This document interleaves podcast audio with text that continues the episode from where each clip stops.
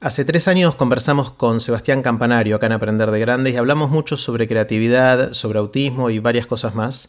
Si no escucharon la conversación se las recomiendo mucho, pero no hace falta escucharla para escuchar la segunda conversación que tuve hoy con Sebastián Campanario.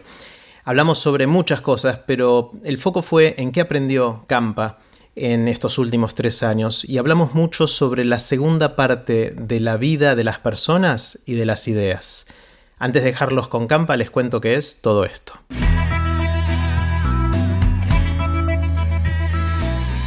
Esto es Aprender de Grandes, el podcast donde comparto lo que aprendo mientras intento aprender durante toda la vida y lo que converso con gente que admiro. Puse los links relevantes en aprenderdegrandes.com barra campa 2019. Ahora sí, con ustedes, Sebastián Campanario. Hola Campa. ¿Qué tal, Jerry? Muy bien, muy bien. Lindo volver a verte acá por lo menos desde hace tres años, que fue lo que pasó. ¿Hace tres años fue ya? Tres años fue la vez pasada que conversamos en Aprender de Grandes, después nos vimos varias veces en Tuvo el medio. infinita repercusión. ¿En serio? Sí, sobre todo la parte de autismo que habíamos hablado. Pegó fuerte, un montón de gente. a mí también me escribieron diciendo que estuvo espectacular eso. Bueno. Así que los que nos estén escuchando ahora que no escucharon nuestra conversación anterior, vayan a escucharla, porque Campa estuvo brillante hablando de creatividad y después hablamos de, autismo. y ahora lo que me interesa saber es qué pasó, qué pasé en estos tres años en tu mente, en tu vida, qué aprendiste.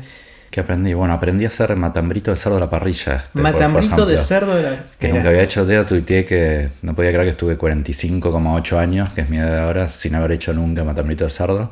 Eh, así que eso fue, fue un aprendizaje. Hablando en serio, la verdad que un montón de cosas. Eh, por lo pronto, bueno, en estos tres años, eh, a nivel familiar, falleció mi viejo a principios del 2018.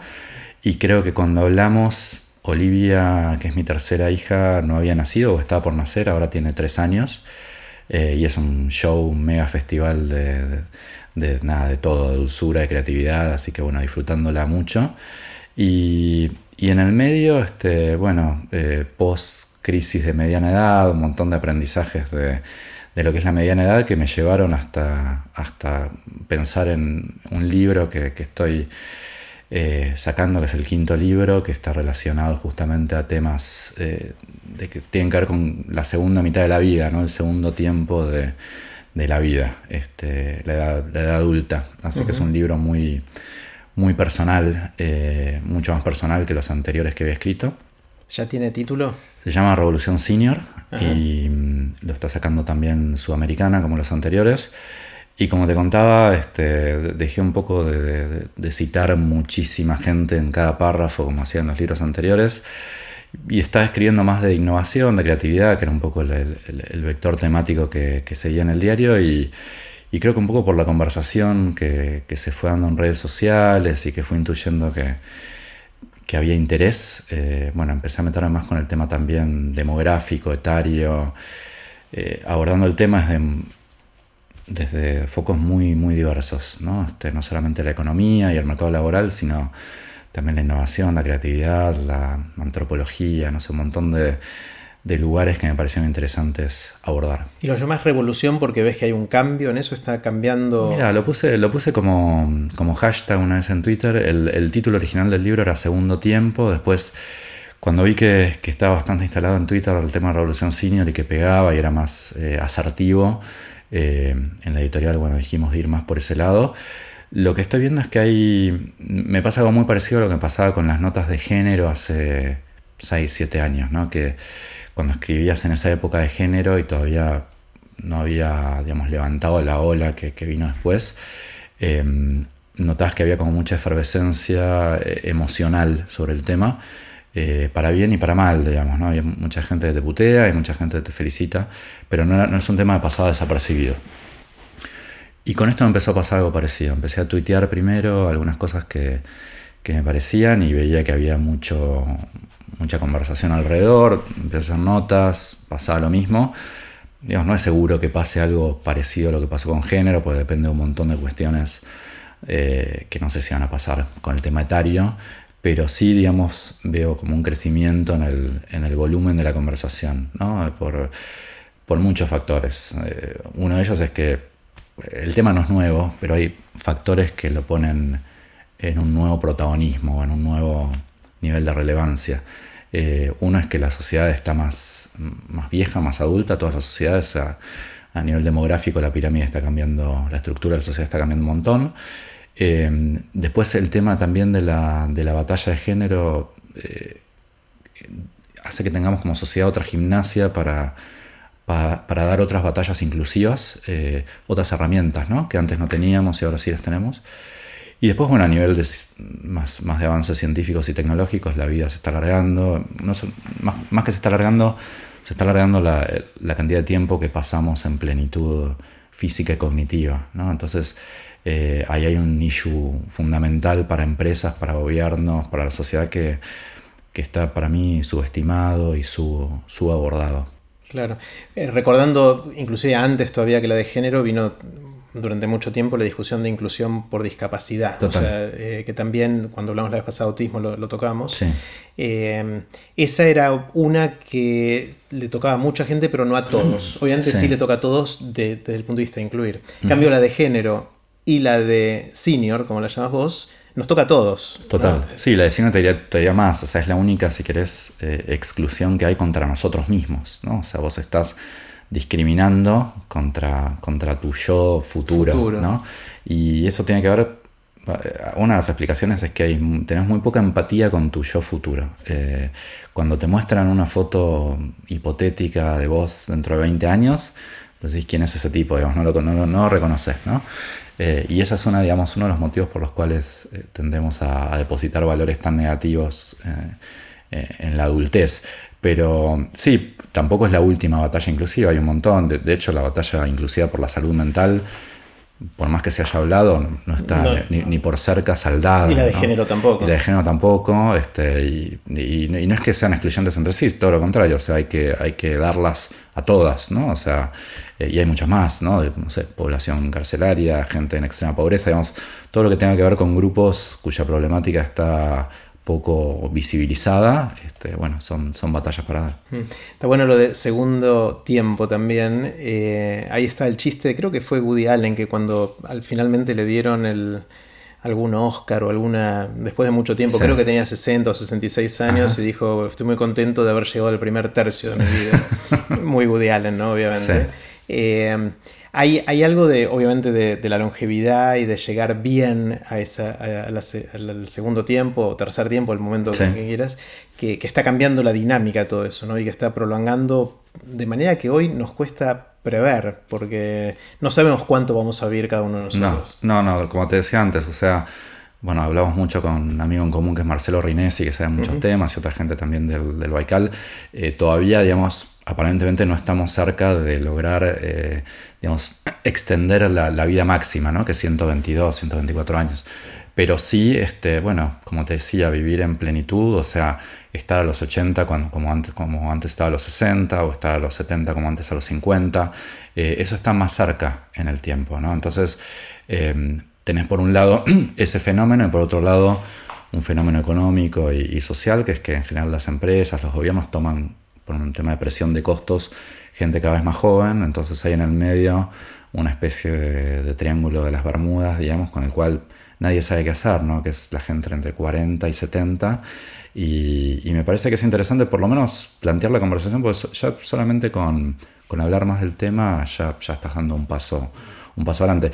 la bajada del libro es eh, bueno, el auge de la generación de más de 45 que bueno, el, punto en 45 tenía que ver con el título original, que era segundo tiempo, ¿no? los, tiempos de 45 minutos en, el fútbol, pero también en economía laboral hay, hay una especie de, abismo a los 45, o sea, vos tenés tu probabilidad de obtener empleo este, cambia completamente entre los 40 y pocos y los 40 y largos, ¿no? O sea, es, es relativamente sencillo si sos bueno o bueno conseguir trabajo hasta los 40 y algo, y cae muchísimo después de los 45. Entonces ahí también hay, hay un racional para hablar de ese tema. O sea, qué pasa después de, ese, de esa crisis de mediana edad que ya no es solamente existencial eh, y, física, sino que además ahora también tiene que ver con, con el tema de un mercado laboral en pleno, en pleno cambio. Claro, ayúdame a, meternos en más profundidad, a disecar este, este problema, porque seguro, como decías al principio, tiene un montón de facetas y de puntos de vista.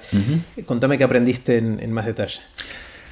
Eh, al igual que como te decía antes, como en género y otras batallas inclusivas, empezás a darte cuenta cuando le das una segunda lectura la cantidad de prejuicios que no tiene, ¿no? Este, y uno se empieza a deconstruir de a poco.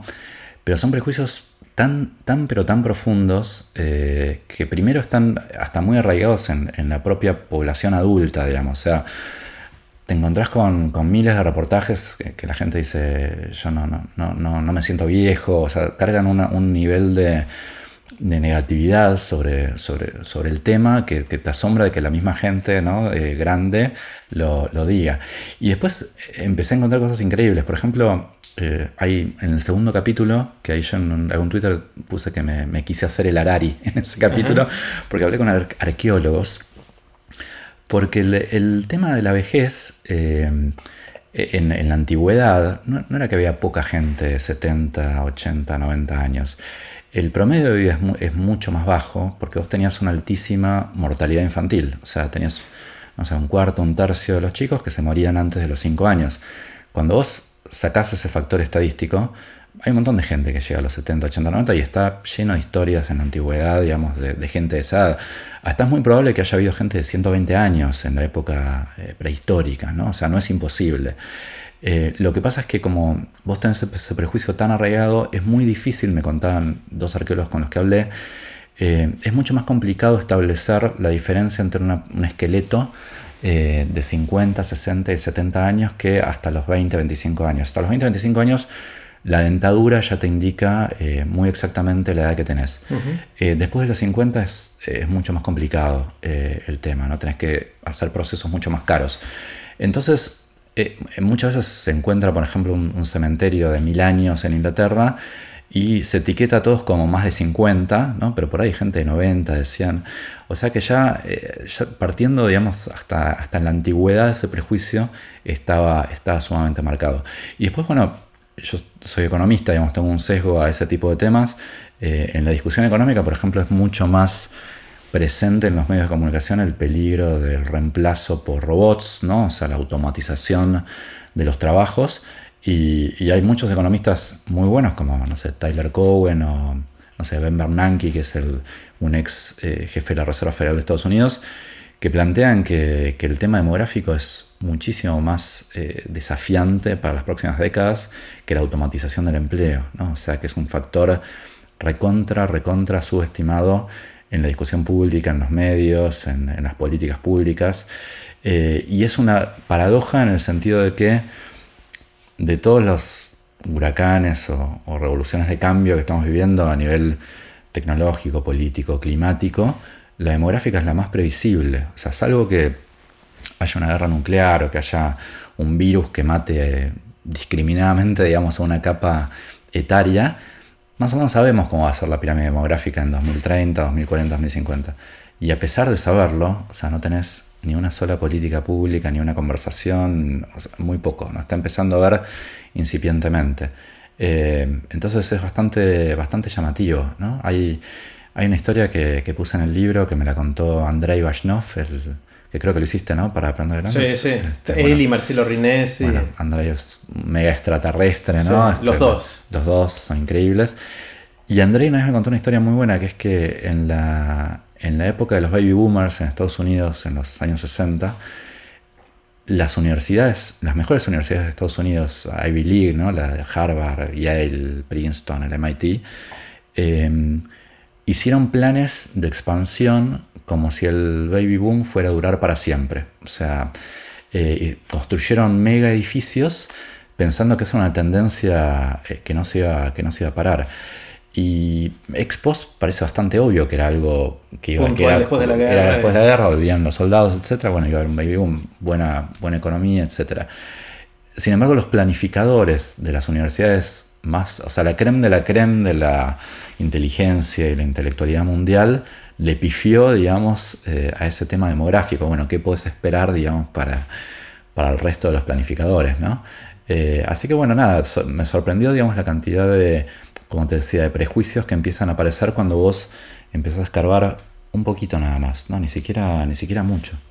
Eh, hay varias cosas y vamos a ir entrando en cada una. Una es el tema de políticas de, un país, de cómo acomodar, incorporar, incluir a esta gente. Está el tema laboral, está el tema previsional, está el tema de salud. O sea, que es multifacético y multidimensional todo esto, ¿no? Sí, eh, totalmente, totalmente. Y de hecho, eh, el otro día estaba leyendo un, paper que salió que cómo está aumentando la edad promedio de descubrimientos científicos porque los problemas son cada vez más complejos. en el mundo en general, digo, vos sabes bien, sos físico, sistemas complejos, digamos, aumenta la complejidad y hacen falta abordajes completamente multidisciplinarios, ¿no? Pero está empezando a ver, antes hablábamos de estos distintos vectores de cambio que estamos viendo, eh, estudios, por ejemplo, que combinan cambio climático con, con, el tema demográfico, ¿no? Cómo va a ser, por ejemplo, la jubilación para los millennials, ¿no? Los millennials eh, van a cumplir 50 años en el 2030, o sea, falta bastante poco para tener eh, millennials cincuentones, ¿no? Y los sistemas previsionales eh, se agotan antes de ese momento, o sea, no, hay, no hay plata para, para pagar jubilados, te estoy hablando de los países, más, los países más ricos del mundo, ¿no? Imagínate en el, en el resto. Y, había un paper muy bueno que combina ese, ese factor, que es un factor súper preocupante, con el tema de cambio climático. En general las ciudades a las cuales tienden a irse las personas que se jubilan son ciudades costeras de clima mediterráneo, la Florida, este, en Estados Unidos, ciudades del Mediterráneo en, Europa, que son las más afectadas con, el, con la suba del nivel promedio de los mares, con lo cual tenés una doble, una doble complejidad. Pero digo, si te pones a, mezclar eh, vectores de cambio, Digo, los escenarios son súper interesantes y a su vez súper desafiantes. ¿no? Claro, sí, sí. Y que también hablas del tema cultural, ¿no? De, cómo a veces es autoinfligida el prejuicio, de decir yo no me siento viejo, que, que, uno lo escucha muy seguido. ¿Qué otros, eh, no, son tabúes, sino eh, guiños culturales tenemos nosotros que ni nos damos cuenta que los tenemos? Y por ejemplo, considerar eh, a la adultez como una cosa homogénea, ¿no? O sea, en general vos considerás una persona de 70 que es lo mismo que una de 90, ¿no? Y eso es como si considerabas que una de 10 es igual a una de 30, es algo completamente ridículo. Eh, por ejemplo, las marcas eh, toman, cuando hacen el target, es más de 50, ¿viste? Y es lo mismo, de nuevo, una de 50, una de 60, que es una locura, una locura total. Eh, y así que hay un montón. Después, bueno, se tiende a pensar que que la, que la adultez, que las personas adultas están más contentas cuando viven en un hogar eh, multigeneracional con los nietos, porque están rodeadas de los nietos, etc. Y es todo lo contrario, en general eso tiene que ver con, mala situación económica, ¿no? Este, y las, las personas adultas más felices son aquellas que están por ahí en pareja con un coetáneo y nada más. Eh, yo para mi primero y segundo libro hice muchos temas de economía de la felicidad y el comportamiento y hay una regularidad estadística en economía de la felicidad que es una, especie de curva de sonrisa, que es que sos más feliz en los 20, 30, se derrumba en la edad que tenemos ahora, digamos, en la crisis de mediana edad, chicos chicos, bueno, estás remando los 40, 50, después empieza a subir, inclusive eh, toca niveles más altos que en la, que en la juventud, ¿no? Sin embargo, se tiende a, pensar en, la edad adulta como algo triste, como algo retirada, como algo enfermo. Y, eso tiene toda la conversación, ¿viste? En general, digo, hasta, hasta las charlas TED que he visto de afuera del tema, tienen como un tono medio de letanía, ¿no? De decir, este, hay que ayudar a la gente adulta porque... Un deber ser. Un deber ser y, eso expulsa, ¿viste? Porque ah. nadie quiere sumarse carga encima y la gente adulta tampoco quiere ser una carga, ¿no? Entonces, eh, a mí me parece que hay una gran oportunidad de, darle a, a, esta conversación colores distintos, ¿no? O sea, que no sean no crees grises, sino colores mucho más vivos. Y ahí tenés todo un argumental por el lado de la, innovación y de la creatividad que, va para ese lado. O sea, la gente, cuanto más experiencia tiene, más, más creativa puede ser. O sea, por ese lugar tenés un montón de, argumentos, digamos, para, para colorear el tema. En general, es verdad, más creativa puede ser porque vio más cosas, tiene más de dónde agarrarse, más piezas para combinar, pero al mismo tiempo puede tener más prejuicios de que las cosas funcionan así, ¿no? De que, Totalmente. Eh, o sea, hay dos fuerzas ahí que van quizás en dirección contraria. Sí, sí. Uno tiende, eh, tiende a pensar que, yo hice, no sé, 50 más entrevistas para, el libro y está lleno de, de, empresarias, empresarios, emprendedores, emprendedoras de 60, 70 que consideran a la edad como un concepto líquido, ¿no? Como el género, como algo que, bueno, vos te podés sentir de una determinada edad este, o, no. Eh, yo creo que en promedio, eh, como te decía antes, estamos en más décadas de, plenitud de física cognitiva, así que me parece que es una conversación que medio inevitablemente va a crecer de, volumen. No sé, como te decía antes, si va a tener la, la, efervescencia que tuvo lo de género en los, últimos, en los últimos años, ¿no? Pero pero bueno, por lo pronto, eh, una, una, algo que bueno, voy a citar a, Inés Castro Almeida, que sé que también es una entrevistada aquí del, ciclo. Eh, ella siempre tiene un emprendimiento que tiene que ver con, personas adultas y que hay una primera necesidad de las personas adultas de sentirse escuchados, ¿no? Eh, como, como ir al psicólogo, ¿viste? Cuando vas al psicólogo, que no importa lo que, no importa lo que digas, pero solamente el hecho de hablar ya, ya es un paso adelante. Em, también me parece que está bueno este, eh, ponerlo en la agenda porque es un primer punto de que estás escuchando un sector que no estabas escuchando. A nivel de políticas públicas, a nivel de marcas, todas las empresas en general tienen un discurso muy basado en cómo atraer a millennials, retener millennials, que no se vayan los millennials. Y el lado B de, ese mensaje es, no me importa lo que pase con vos que tenés 50 años, estoy esperando que te jubiles, ¿no? eso por qué lo hacen? ¿Creen que no hay oportunidad de negocios con nosotros? Tiene un montón, tiene que ver para mí con un montón de, prejuicios más que nada, ¿no? De temas, de temas culturales. Eh, así que eh, en la medida, digamos, que, que, que, esos prejuicios se vayan, se, se, vayan hablando, digamos, van a tener mayor oportunidad de erosionarse. Y además son prejuicios que se van cuando cruzas eso con género, bueno, es el doble, ¿no? O sea, vos todavía. Mujeres mayores es peor Sí, eso están completamente invisibilizadas, ¿no? Vos por ahí, todavía para hombres, tenés marcas que usan a, no sé, a George Clooney para tomar café, digamos, hay eh, modelos de belleza masculinas de, 50, 60, eh, porte de estadista, porte de CEO, ¿no? Este, me acuerdo, no sé si vos leías la tira Dilbert, la tira cómica. Sí, sí. de Scott Adams. De Scott Adams. Dilbert decía que en un momento tenían como una especie de criadero de personas, de, hombres para el directorio, que eran que estaban como criando eh, hombres con cabellera plateada para, el directorio, como caballos, digamos, ¿no? Eh, bueno, y eso en el lado de las mujeres no lo ves, o sea, tenés eh, como una especie de doble, doble discriminación, ¿no? yo hace poco tuiteé que alguien relacionaba a la Argentina como una señora gorda, ¿no? Y, es un poco tachame la triple de discriminación, por obesidad, por género y por, por, señora, por, edad, o sea, por las tres cosas. Eh, pero bueno, me parece que hay, mucho upside de, aprendizaje por ese lado. decías la, la, curva U de felicidad, que es un estereotipo y una generalización. Totalmente. Quizás un poco eh, extrema, porque obviamente hay más variedad que eh, dentro de cada edad que quizás lo que hay entre edades, pero puede haber algo así, y está lindo aunque sea para conversar del tema de que la gente, lo que hacías antes, ¿no? La felicidad suele ser más alta en promedio cuando sos más joven y que llega en un momento de la vida al, mínimo y después vuelve a subir. ¿Pasaste el mínimo ya o no? sí, hay, hay como una, eh, en la mediana edad, como una, como una etapa de, de aprendizaje, de autoconocimiento. Me parece que para ahí vos te pasó algo parecido. Eh, estás como hasta los treinta y pico, estás como en algunos caminos paralelos, ¿no? O sea, vos en tu caso, físico, consultor, divulgador, ¿no? Y yo un momento en los treinta y largos, cuarenta y pocos, que todo se empieza medio a, medio a juntar, ¿no? Medio a unir.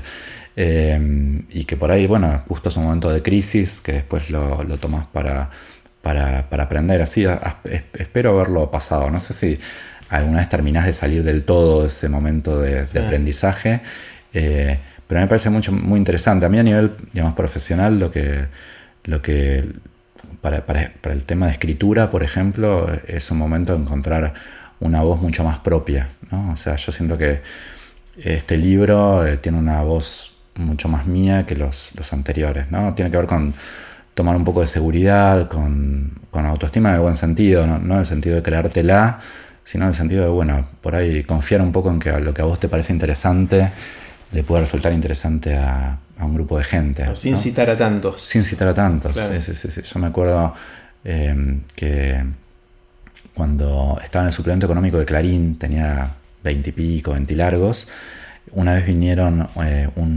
la, gente de marketing y nos dijo que. Ah, creo que esto lo conté en el episodio anterior. no, que, mm, nos dijo a quién le teníamos que hablar, que habían hecho un estudio de ah. mercado y daba eh, que, el, que, era un señor de 50, pymes, qué sé yo, y era una descripción de mi viejo, básicamente. y yo dije, bueno, estuve tanto tiempo tratando de satisfacer las expectativas de mi viejo, no voy a seguir con esto. Pero un poco lo que te empieza a pasar cuando, cuando ganas un poco de seguridad es que empiezas a escribir con una voz mucho más propia que te da mucha más libertad para, para elegir temas y de hecho la elección de este tema, viste, está como bastante apartada de los, de, los temas anteriores o de lo que hubiera sido previsible, viste, para, para, mí que escribiera. Y te animás, viste, te animás porque te resulta interesante y, vas para ese lado. Sí, la, otra cosa que a mí me pasa en algún momento de este rango entre los 40 y los 50 es que uno hace un clic de que no tenés que probarle nada a nadie. ¿no? O sea, en parte viene por la confianza que decías vos en uno mismo y en encontrar la voz propia, todo eso, pero hay algo de, ¿sabes qué? Me importa todo un carajo. Eh, y voy a hacer lo que a mí se me canta. Hay un tema de darte cuenta que no te, o sea, es tu vida y sos vos y no, no, tenés que dar demasiadas explicaciones. Sí, sí, sí, te pasa eso y, y después también empezás a...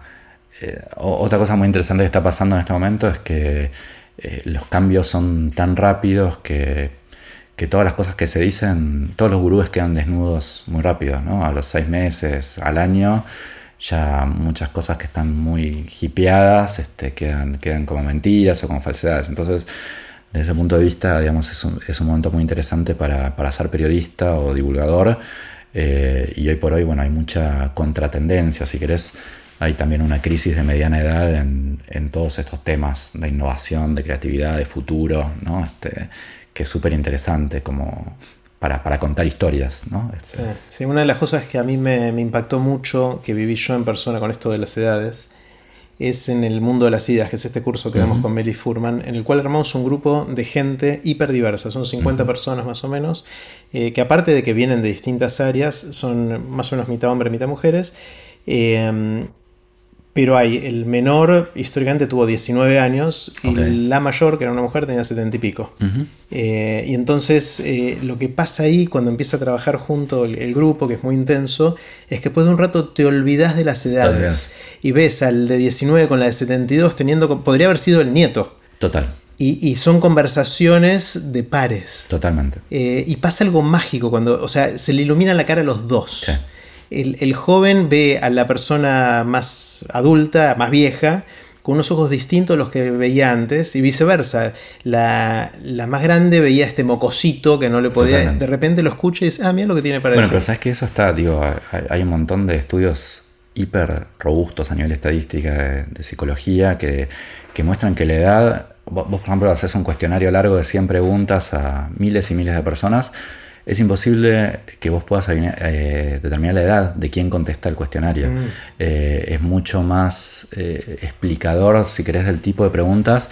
Bueno, los estilos de personalidad primero, también nacionalidad, también profesión, también género, pero el tema de la edad no, es, muy difícil determinar si el cuestionario le contesta a una persona de 20, de 30, de 60, ¿no? Y ahí también tomás conciencia del nivel de, de, prejuicio que hay en general, ¿no? Yo como eh, como ejercicio, si querés también otro aprendizaje de los últimos tres años, que, eso me, machacó mucho Andrei cuando escribimos el libro anterior que se llama Modo Esponja, fue, bueno, eh, eh, más proactivamente tratar de, generar proyectos y conversaciones con, gente muy distinta, ¿no? A nivel etario, a nivel en otro país, en otra profesión, ¿no? O sea, tratar de, de, de autoimponértelo no te digo para el 100% de tus proyectos, pero para una parte importante, ¿no? Este, este famoso cuadrante de lo que no sabes que no sabes, ¿no? Eh, del, conocimiento, ¿no? que lo puedes dividir en, estas cuatro,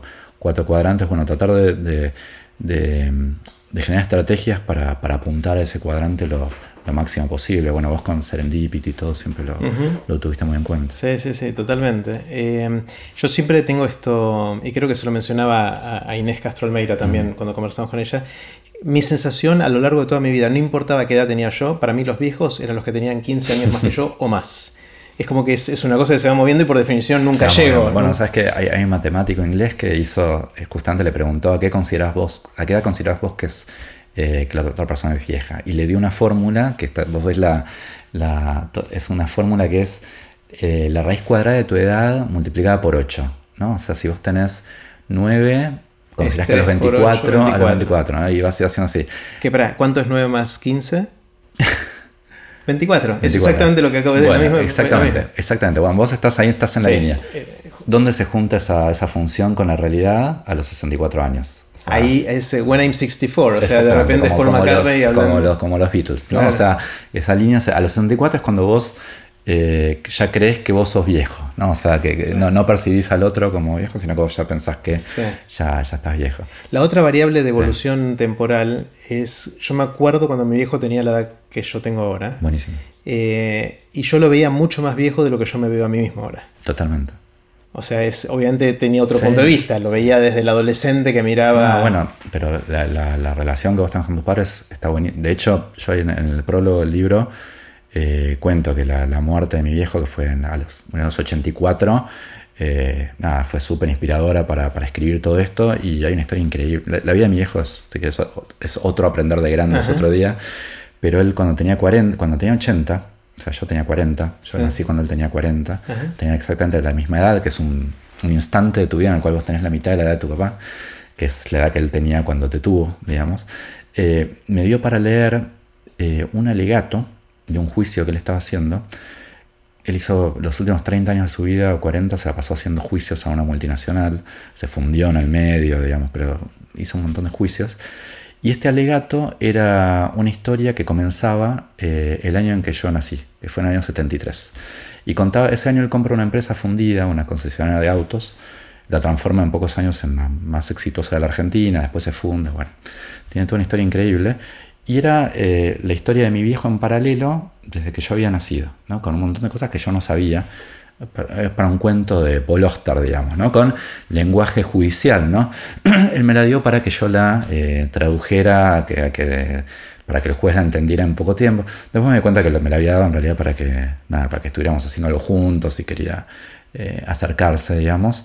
Pero, pero fue muy impresionante y ahí yo vi él, bueno, tenía una familia, eh, estaba separado, este, empezó de nuevo, digamos, eh, su vida con, mi mamá y, tuvo a mi hermana a mí. Entonces yo vi como él en la segunda parte de su vida, digamos, había hecho un montón de, cosas interesantes, pero me pasaba, por supuesto, que te pasaba a vos también, de verlo eh, a la edad que tenemos ahora como una persona súper adulta, ¿no? Claro, siempre cuento la, la historia, esta anécdota que cuando mi viejo cumplió 50, fuimos a cenar a un, a un boliche, a un bodegón, un restaurante, y estábamos sentados en una mesa larga, eran toda la familia, algunos amigos, y mi viejo estaba sentado en el, sentado en el medio. Y, viene el mozo, este era el cumple de 50 mi viejo. Viene el mozo y dice, uy, hay un homenajeado acá. Le digo, sí, sí, el señor cumpleaños. Y dice, uy, ¿cuántos cumple? Le dice el mozo. El mozo era una persona más o menos de la edad de mi viejo. Eh, ¿Cuántos cumple? Dice el mozo. Y yo le digo, cumple 45. Para hacerle una joda a mi viejo. Y el mozo dice, uy, qué suerte que tiene, no sabe lo que le espera cuando cumpla 50, le dice el mozo. Eh, y ese es como un momento que, recuerdo mucho de, cuando mi viejo tenía más o menos la edad que tengo yo. Pero bueno, mi viejo tío, falleció a los 84 y el día anterior a internarse estaba haciendo planes a 10 años, ¿viste? Eh, la, la edad realmente para un montón de gente es un concepto súper líquido. Bueno, a veces eh, a mí me llamaron mucho ahora cuando fue todo el tema de Pacho Donnell, con, que fue la tapa de noticias. Y eh, yo dije en ese momento que, bueno, a veces la revolución tiene, tiene excesos, ¿no? O sea, son excesos de toda la revolución, pero tiene historias que, como la del holandés este famoso que, que se quiso cambiar la edad. se quería cambiar la edad, que llegó a la Corte Suprema de Holanda para hacerse 49, que, que todos los títulos fueron, bueno, que quería estar en Tinder con esa edad pero en realidad, eh, bueno, ahí la discusión de fondo de si la edad también es un concepto líquido. No, en realidad, la edad, eh, eh, saber la edad que tenés vos es, algo relativamente moderno, digamos, tiene que ver con, la construcción de estados en el siglo XVIII, que empezó a ser muy necesario saber qué edad tenés para que sea obligatorio el colegio, o el servicio militar, o jubilarte, etc. Pero previamente, en la, época de los griegos, los romanos, la gente no sabía qué edad tenía, tenía el otro, no era un concepto tan relevante. Socialmente, no, no, cantaba había un DNI, viste, que, claro, que dijera. Este, es, es, muy interesante. De hecho, hay pocas tumbas de la antigüedad que, que digan la edad que tiene cada uno, ¿no? Claro. ¿Y qué más está cambiando en todo esto? ¿Qué, otras cosas el tema de los adultos mayores? Eh, o sea, ¿sentís que va a cambiar todo esto o es simplemente un... La consideración. Lo que, lo que, la situación actual de esto de discriminación, eh, digamos, de que los productos no son para ellos, el trabajo no es para ellos, los tildamos de viejos, los ponemos todos en la misma bolsa. Mira, a mí, como que desde hace mucho tiempo, y creo que fue un tema que empecé a laburar para, para una charla TED Salón, ¿te acordás que hicimos hace ya 3, 4 años, me parece? Que ahí empecé a elaborar bastante temas que tienen que ver con, con tendencias de cambio que no son tecnológicas, ¿no? Y, ahí ves un montón de tipping points, como, como el libro de Gladwell, que trata justamente de eso, pero hay un montón de, de casos más. Y, y, ahí ves realmente muchos cambios sociales que parece que no, parece que no, parece que no, hasta que de golpe explotan, ¿no? Este, y con género pasó eso. O sea, con género, digo, una amiga en común que tenemos nosotros, que es Rebeca Wang, eh, que bueno, tiene toda una, actividad por, el tema del feminismo. Y ella, me acuerdo cuando ganó Trump, este, me, me chateó inmediatamente, me dice, estoy súper deprimida, me voy porque pensaba que toda la ola, digamos, de discusión feminista se agotaba en ese momento y cobró mucha más fuerza, o sea, son como mareas sociales, viste, que van más allá de las coyunturas políticas, viste, que son como flechas que ya están lanzadas, ¿no? O sea, podés, en todo caso, discutir el timing, viste, por eso se desacelera un poquito, avanza. Eh, para mí el tema eh, etario es, es, una flecha, viste, podemos ver si esto, o sea, cuáles son las fuerzas que le impulsan y, cuál es el timing, ¿no? Pero eh, por lo pronto ya, no sé, en Estados Unidos, Europa, ya el tema está lanzado a nivel judicial, ¿no? Ya tenés las actions masivas contra empresas que, despiden a gente en edad promedio más alta el promedio de las, de las que trabajan en la empresa. Entonces ahí tenés una discriminación etaria que está aprobada y, y son juicios súper costosos, entonces eso llevan a que las empresas cambien también sus políticas y entren un poco con este tema en la agenda. Eh, hay un montón, digamos, pero sobre todo, como economista, eh, lo que ves es, es un tremendo, eh, una tremenda pileta de ineficiencia, ¿no? O sea, ¿por qué una persona en la Argentina que, se recibió ingeniero este, la obligás a jubilarse a una determinada edad? Si en Argentina faltan ingenieros. O sea, ¿por qué a un profesor universitario que, que está dando una clase bárbara a los 69, de golpe un día para el otro, se tiene que ir a la casa. O sea, no, no tiene ningún sentido. Pierden todos. Pierden todos, pierde la sociedad. Es menos valor agregado, ¿no? menos PBI eh, en términos totales. Alguien dice, bueno, hay que dejarle lugar a los nuevos, pero me parece que es una falacia eso, ¿no? No, a ver. Eh, el ageism, que es la palabra en inglés para discriminación, es para cualquier edad. O sea, vos también a veces podés discriminar contra la gente más joven, digamos. Eh, pero bueno, sí, es, totalmente una falacia. Es totalmente una falacia. Escribiendo este libro, metiéndote en estos temas, ¿y vos tenés ahora 46? 46. Estoy por cumplir 46 en agosto. 46. Eh, pensando en, tus próximos 10, 20, 30 años, cuando vayas avanzando en, esos, en esas edades que venimos conversando. ¿Hay algún insight, alguna idea que eh, investigando todo esto te, hizo cambiar cómo vos pensás tu futuro? Está buenísima la pregunta. Sí, te diría que sí. Te mencioné antes un poco el tema de buscar más proactivamente eh, el cuadrante este del que, de, lo, que no sabes que no sabes. Em, en también revalorizar un poco el tema de tomar riesgos, ¿no? Este, hay una hay un énfasis en general en toda la conversación de, emprendedores y todo, de glorificar la toma de riesgos ¿no? y jugarte a todo nada, eh, que también está, me parece, sobre, sobre representado. Em, estoy pensando porque la verdad que me... bueno, una de las, te tiro alguna de las que pienso yo, a ver si, te resuenan. Una de las... se habla mucho ¿no? de, de la plasticidad neuronal y de que por mucho tiempo teníamos este este concepto errado, que hoy sabemos que es errado, de que las neuronas crecían y se conectaban cuando éramos chiquitos y después ya está, no, había más que hacer. Y hoy sabemos que el, cerebro es, tiene cierto grado de plasticidad, no es infinito, pero sí tiene cierto grado de plasticidad durante toda la vida y, que uno puede favorecerla de distintas maneras. Primero, reconocer que uno puede seguir aprendiendo durante toda la vida y de hecho este podcast se trata de eso, entre otras cosas. Eh, y entonces buscar proactivamente qué quiero aprender y no decirse a uno mismo, ya me pasó el cuarto de hora. Totalmente. Eh, entonces yo ahora estoy, no sé, me agarró la loca que quiero dibujar. Entonces, eh, no quiero ser un gran dibujante, pero charlé el otro día con Alberto Rojo acá en Aprender de Grandes, que, es un gran dibujante, y Andy Miggins dibuja los dibujos que dibuja espectaculares de cada una de nuestras conversaciones, y lo veo y digo, yo quiero hacer cosas, no como ellos, porque ellos son muy buenos, pero aunque sea divertirme haciendo... Está buenísimo, ¿no? a mí me pasa eh. eso y un gran... Eh, impulso que por ahí a vos te pasa también es tratar de aprender cosas con tus hijos, ¿no? O sea, eh, yo con, con, Nico, con mi hijo del medio, el otro día fuimos a un show de, magia, de mentalismo, ¿no? Este, y, nos encantó y ahora estamos averiguando para aprender. Eh, también ese puede ser un, impulso en, paralelo. Pero um, yo siento que estoy sobregirado, si querés, en, lo que es generación de contenidos, que es lo que hago desde los 18 años. Y me gustaría bueno, tener un poco más de equilibrio, ¿no? O sea, hacer cosas que no tengan que ver con eso para aprender otras cosas. Emi Chamorro, que es un amigo en común y con quien también eh, tuviste varios, eh, ¿no? Ya, ya varias conversaciones acá. Eh, siempre que me veo con él, viste, él quiere que, demos cursos, todo, y yo digo, no, yo quiero ir a, tomar, ¿no?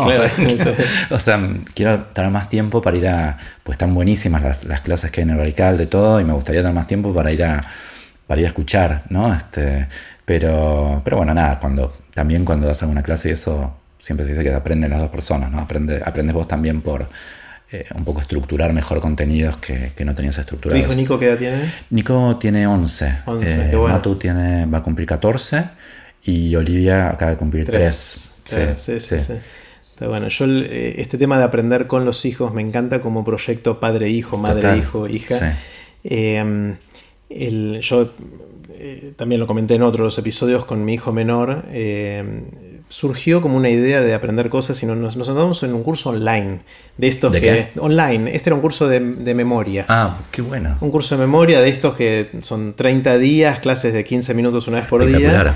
Eh, te enseña trucos para recordar cosas. Eso está buenísimo. Y de hecho, algunos los, empecé Yo quería hacer uno cubo Rubik. Eso es ¿Para aprender a hacerlo? Sí, sí, sí. Ah, aprender no es difícil, ¿eh? La, cosa es poder hacerlo rápido y, de manera más o menos mecánica. Eh, yo de chiquito sabía, ahora no, me acuerdo, pero no, era tan difícil saber hacerlo.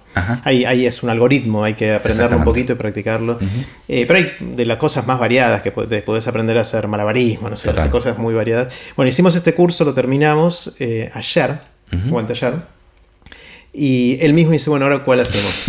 y entramos a buscar y buscamos en estos sitios, en Udemy, en edX, en Coursera, en todos los lugares que hay ahora, que está repleto de un montón de cursos de lo que quieras y con profes súper buenos. Total. Eh, y elegimos hacer uno de dibujo, pero por sugerencia de él. Él dijo, quiero aprender a dibujar. Y bueno, dale, Y justo yo venía con este tema y ahora es un súper proyecto para mí, para él, para la relación y para seguir aprendiendo y siendo, seguir manteniendo la mente activa. Es genial, sí, la verdad que es, un gran, es una gran herramienta para, dedicarle más tiempo, ¿no? para obligarte también a dedicarle tiempo al aprendizaje. Sí, sí, y es algo que no, creo que no hace falta tanto tiempo, no, no es excusa no tengo tiempo porque me parece que no hace falta mucho tiempo por día para poder, eh, si lo mantenés en el tiempo y todo eso, hacer cosas, cosas increíbles. Totalmente.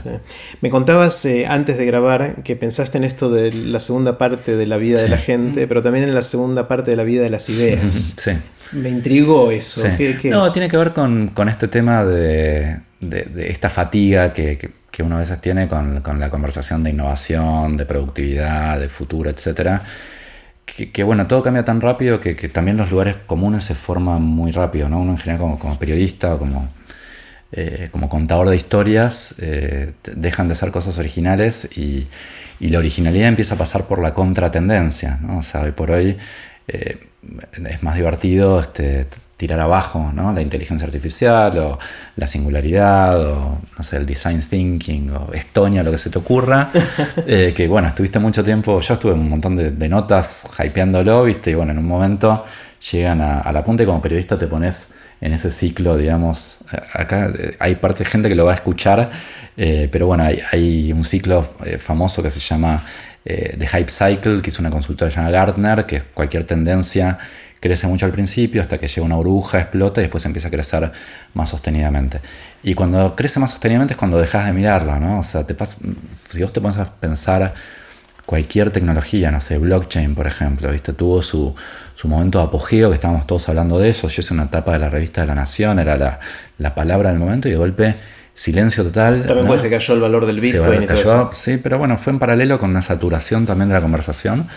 Eh, y de golpe, bueno, empieza de nuevo a crecer eh, más lentamente, pero más. Después pasa, a ser parte de la vida. Y nadie, nadie, lo tiene, nadie lo tiene muy en cuenta. ¿no? Entonces, eh, tenés ese ciclo de los temas que en general hace que, que también es un sesgo, ¿no? Es un sesgo, si querés, de, de, storytelling que hace que uno como periodista le dé más bola a los temas que hacen una buena, que son una buena historia eh, y hay temas que parecen súper relevantes, pero que no hacen una buena historia y que están subestimados. ¿no? Y eso te puede servir desde como estrategia de inversión hasta, hasta para formular políticas públicas, hasta, bueno, hasta encontrar temas, darles una vuelta para, para buscar temas más divertidos. ¿no?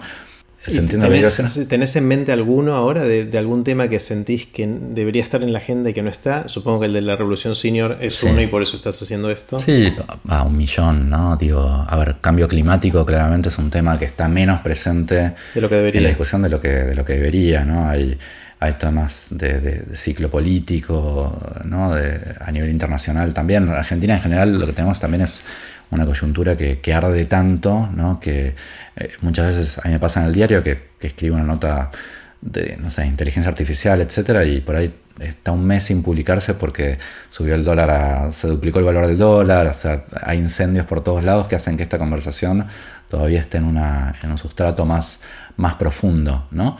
Eh, pero sí, a nivel, a nivel tecnológico, eh, no sé, bueno, vos sos físico, yo estoy muy, muy maravillado con todo lo que está pasando con Quantum, con el concepto de de cuántica aplicado a, computación y a otros tipos de tecnologías, ¿no? O sea, son cuestiones que cuando vos te pones a, ver eh, cuál puede ser la probabilidad de impacto son tan gigantescas, implican tantos PBIs de la Argentina que decís, ¿de qué estamos hablando? ¿no? ¿Qué, estamos discutiendo?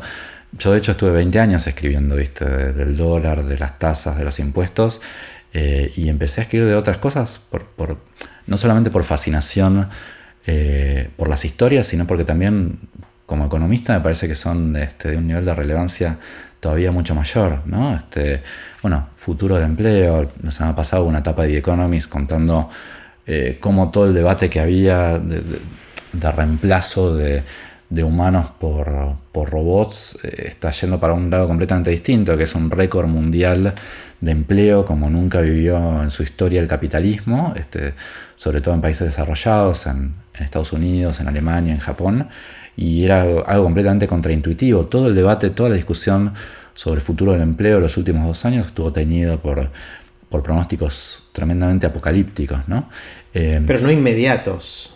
No, bastante. ¿eh? Yo te, te, un ejemplo. Eh, Andrew Ng, que es un no sé cómo se dice el apellido, es NG, el apellido, él, es el jefe de inteligencia artificial de Baidu, eh, que es una empresa china muy grande, ahora tiene su consultora en, Silicon Valley, gran tuitero de temas de inteligencia artificial, el año pasado, a mitad de año, pronosticó eh, que era el fin de la carrera de radiólogos, porque habían salido varios algoritmos que detectaban mejor distintos tipos de tumores o dolencias que los humanos. Y en los siguientes meses fue el, empleo que más creció, eh, según el nomenclador de la Secretaría de Trabajo de Estados Unidos, fue el de radiólogos, porque la aparición de la nueva tecnología demandó más gente, más sofisticada, etc. Andrew Ng dejó de tuitear, era un tuitero super hot y, dejó de tuitear como... Cayó en desgracia. Sí, sí. Y después en general, bueno, por ahí a vos te pasa también, digo, si tenés chicos, chicos, eh, hay muchos temas muy interesantes de, de parenting que que justo, bueno, ahora estoy con, un proyecto de libro también, supongo para principios del año que viene, que tiene que ver justamente con, con cómo, nada, cómo das herramientas a, tus hijos para vivir en un mundo que va a ser completamente distinto, ¿no? Este, eh, el libro se llama tentativamente Proyecto Sarah Connor, lo estamos haciendo con Nico Pimentel, tiene que ver justamente con no sé si viste Terminator, sí, pero. Sí, sí, me contaste esta historia, pero contala que está, está Que es que tiene que ver con Sarah Connor cuando termina Terminator 1, quiere eh, se queda con el desafío de tener que criar a, un hijo para que le gane a las máquinas de acá a 20 años. Entonces, de alguna manera, ese es un desafío que todos tenemos hoy. No es que tengamos que criar hijos para que derroten Skynet, pero sí para vivir en un mundo que seguramente va a ser muy distinto. Y mm, cuando te pones a hacer esa pregunta a un montón de gente, eh, que uno diría parece bastante obvia, eh, te das cuenta de, lo en bolas que estamos como sociedad, porque realmente eh, le hicimos esta pregunta a, altos ejecutivos de, empresas de tecnología, etcétera, y por ahí, nada, sus hijos están estudiando, no sé, para escribanos o abogados, o sea, eh, es todo lo contrario, ¿no? Y, hay un montón de cosas contraintuitivas en la respuesta, o sea, gente del área de programación que te dice, no, ni, ni loco mandar, ni se te ocurra mandarlo a, estudiar programación a tu hijo, ¿viste? Que es, algo que en general piensa que es algo bueno. ¿Y por qué como argumento? Porque, va, porque es algo que muy rápidamente se va a automatizar, entonces tiene mucho más sentido eh, nada, que aprendan habilidades de inteligencia social, de empatía, etc. ¿no?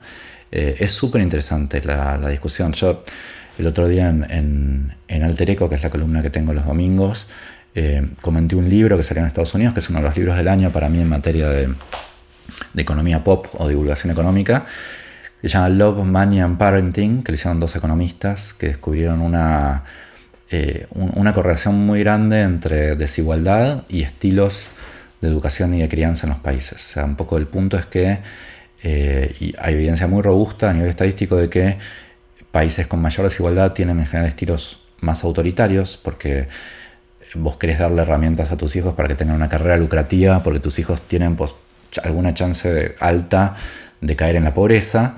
Y en países más igualitarios, típicamente los países nórdicos, donde no hay mucha chance de que tu, hijo sea muy pobre o muy rico, este, bueno, se favorece más la educación artística, la creatividad, etcétera, porque bueno, el riesgo es, mucho menor, eh, y está empezando a haber también mucho, mucho trabajo y mucho estudio, pues ya tenés series de tiempo más largas, con lo que se llama el helicopter parenting, ¿no? esta tendencia que es otra de helicópteros. Sí, o, madres eh, y padres eh, leones o helicópteros que son mucho más... Lo que pasa ahora, que es que estás invertís muchas más horas eh, en tus hijos de lo que nuestros papás invertían en, nosotros, ¿no? bueno, ¿eso es bueno o es malo? Empieza ya a haber estudios muy interesantes al, respecto y, y, ves economistas que se meten con el tema, ¿no? que a mí me parece interesante. ¿Y con tus hijos hay alguna de estas herramientas que estás incorporando para ayudarlos a ellos a estar mejor dentro de 20 años? O sea, ¿sos vos Sarah O'Connor o no? Mira, el otro día, eh, creo que el fin de semana o el fin de semana anterior, viste, típico sábado, quilombo, Oli llorando, eh, Mato no sé con qué quilombo, llegamos a la noche a casa, viste, y, Virginia, mi mujer, me decía, vos mucho exponential parenting, pero, bueno, dediquémonos más a, los quilombos que tenemos en casa de, corto plazo. Eh, a, ver, este proyecto que estamos haciendo con Nico Pimentel es un proyecto para para aprender, no, no buscamos dar ninguna respuesta. Eh, viste, en general a mí me pasa mucho con, con lectores, viste, que, que, muchas veces te reclaman que, que, des respuestas en las notas, ¿no? Que falta una conclusión. ¿Cuál es la conclusión? Entonces, ¿qué tengo que hacer? ¿viste? Y no es la tarea, por lo menos no, yo quiero contarte una buena historia y que te divierta y la pases bien un rato. Eh, digo, no, no, no estoy haciendo una política pública de esto, este, pero a veces hay como una, un poco esa, esa pulsión, ¿no? A mí mm. no, no me interesa tanto, me parece eh, más interesante, bueno. La pregunta que la respuesta. Exacto, exacto.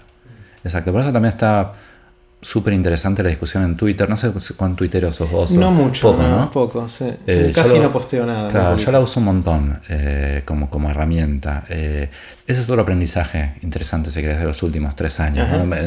Entrar en ese océano de interacción social que es muy increíble porque vos empezás a... De a poco también te empezás a animar a a poner cosas más personales. Yo publico frases que dicen los chicos, ¿viste? Y tienen récord, récord de, de, retweets. para frases de los chicos que son increíbles, ¿viste? Es imposible superar lo que dice una nena de 3 años o, chicos de, de, 10, 14 años. Pero ahí este, vos te empezás a hacer una relación muy cercana con gente que nunca viste, ¿no? Y de golpe te cruzas con alguien y, y, te preguntan, che, no sé, ¿qué pasó? Llevaste un cumpleaños a tu hijo el otro día y ni lo conoces. Eh, y a mí me, enriquece un montón esa, discusión. Obviamente hay mucha agresividad, pero en los temas, viste, que, eh, de innovación, de futuro, temas que hablamos eh, nosotros, que no hay grieta, es, es, todo mucho menos agresivo. ¿no? El resto es muy tóxico. En general, Twitter, a mí cada vez que voy y estoy un rato ahí, me voy bajoneado. ¿Te pasa eso? Me pasa que me ah. voy peor de cómo entro. Entonces digo, ¿para qué voy? Claro. No, a mí, a mí, a mí me gusta. Eh, me gusta. Y a mí, a mí la, grieta no me resulta tóxica porque no me chupa tres carajos. O sea, em, hay gente interesante y, piola de los dos lados y hay gente chanta y no piola de los dos lados de la grieta. Digamos, si vos podés eh, no, no, amargarte por, por esa discusión, eh, nada, capturás un montón de, riqueza. A mi Twitter me sirve un montón para para filtrar este, todo, todo, lo que está pasando. O sea, es imposible leer todo lo que sale ¿no? de inteligencia artificial, de todos los temas de cambio. Y, bueno, Twitter es un gran, un gran filtro ¿no? para seguir a gente interesante que diga, que diga cosas interesantes. Y también es una herramienta de, de acercamiento a mucha gente grosa que, que de otra manera no, no podrías acceder. Claro, ahí son accesibles, los encontrás, los seguís, le empezás a comentar y de repente estás conversando. Exactamente, exactamente.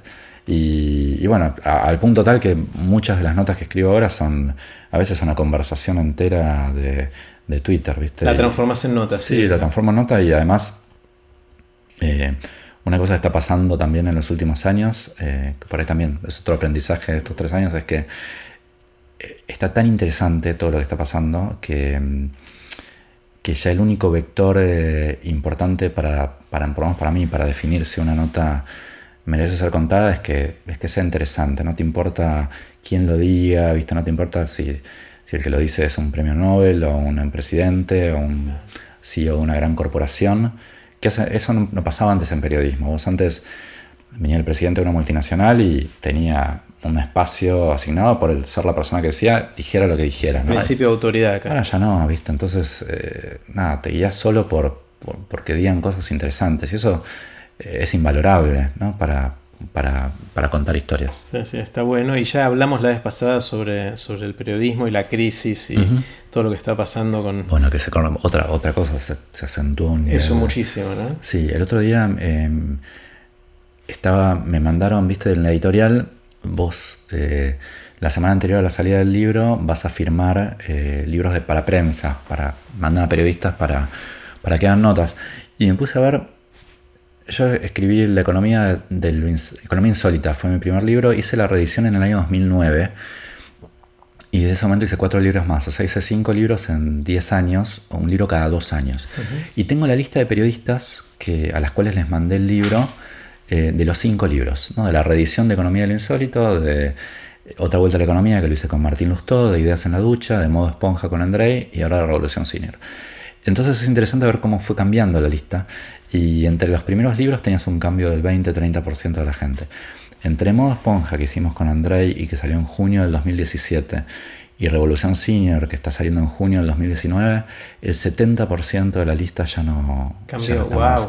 Eh, es gente que, el medio cerró, que se jubiló, que le echaron, algunos fallecieron, pero nunca había sido tan. Es, es un, casi la extinción del pérmico, ¿no? En, en, términos paleontológicos, ¿no? O sea, viste que los paleontólogos te dicen que hay como un sustrato de la Tierra eh, de, varios, dos o tres metros en los cuales no hay registros fósiles, ¿no?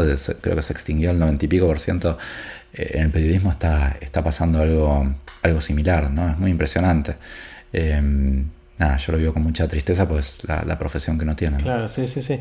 Y a mí me pasa, y esto ya lo comenté en otros lugares, que el me parece que no solo perdió calidad el contenido en muchos de los medios, sino también el, hay errores tipográficos, están mal escritas las cosas, hay errores gramaticales, errores de ortografía, no se entiende un título. bueno, pero si vos estuviste alguna vez adentro de una redacción, lo entendés, o sea, tenés un tercio de la gente que tenías hace 10 años para hacer más laburo que el que había antes. Entonces no se corrigen las cosas. No, es un nivel de desborde total y absoluto. Eh, eh, tenés, hay un montón de, hay de, digo, de, de posibilidades de analizar el el mundo del periodismo, así que es, es, otro aprender de grandes a futuro, pues increíble cantidad de cosas que vos puedes analizar con, con economía del comportamiento, con un montón de herramientas, ¿no? Pero también hay un corte generacional, hay, eh, hay mucha gente muy junior, mucha gente muy grande, se perdió un poco la generación del medio en las redacciones, entonces lo que pasaba tradicionalmente en el periodismo, que era que vos entrabas y aprendías de alguien. No hay aprendices y maestros. eso no hay más, entonces eh, hay un montón de factores que, pero yo por ahí si querés tengo un sesgo de economista, verlo como, como modelo de negocios y bueno, es un modelo que está muy dañado. Eh, la paradoja es que, es que muchos de los skills del periodismo, ¿viste? son, vos agarrás cualquier paper del futuro de la economía y te dicen, bueno, importa la rapidez con la que trabajes, importa juntar de puntos, importa la empatía, es todo lo que vos en general construís en, en una redacción, ¿no? Pero mm, lamentablemente tenés un modelo de negocios que está, que está en transición. Las, las redacciones de los medios, eh, yo laburé mucho tiempo en Clarín, en La Nación y tengo un montón de amigos en, Infobae, en un montón de medios. Eh, son lugares, digamos, depositarios de un talento increíble. O sea, tener gente súper inteligente y súper talentosa. Lo que pasa es que tenés muchísimas micro problemas de gestión y de incentivos que hacen que, bueno, no llegues al producto que, que vos este, deberías tener, ¿no? Sí, sí, sí. Bueno, Campa, me, encantó. Eh, pasó Tres años no sé si es mucho o poco, pero, pero es eh, un montón de cosas que, viviste y que me, quedo pensando en un montón de temas que, es buenísimo y ese es el objetivo, aprender de grandes, así que, así que gracias y esperemos que no pase tres años para la próxima. Cuando quieras volvemos, fue un gusto como siempre, también me quedé con, ganas de un montón de temas, así que quedamos yo, ya para la próxima. Tomé nota mental de varias cosas que dijiste, será para el próximo aprender de grandes, no te preocupes, no te voy a dejar ir muy lejos. Dale, dale, muy bien, muchas gracias. Así terminó la conversación que tuvimos con Sebastián Campanario. Pueden ver los links relevantes en aprenderdegrandes.com barra campa 2019. Espero que la hayan disfrutado tanto como yo. Recuerden que pueden suscribirse para no perderse ningún episodio de Aprender de Grandes en aprenderdegrandes.com. Los espero en el próximo episodio de Aprender de Grandes, cuando les cuente lo que aprendo en mis intentos por seguir aprendiendo durante toda la vida y en las conversaciones que tengo con gente que admiro. Chau.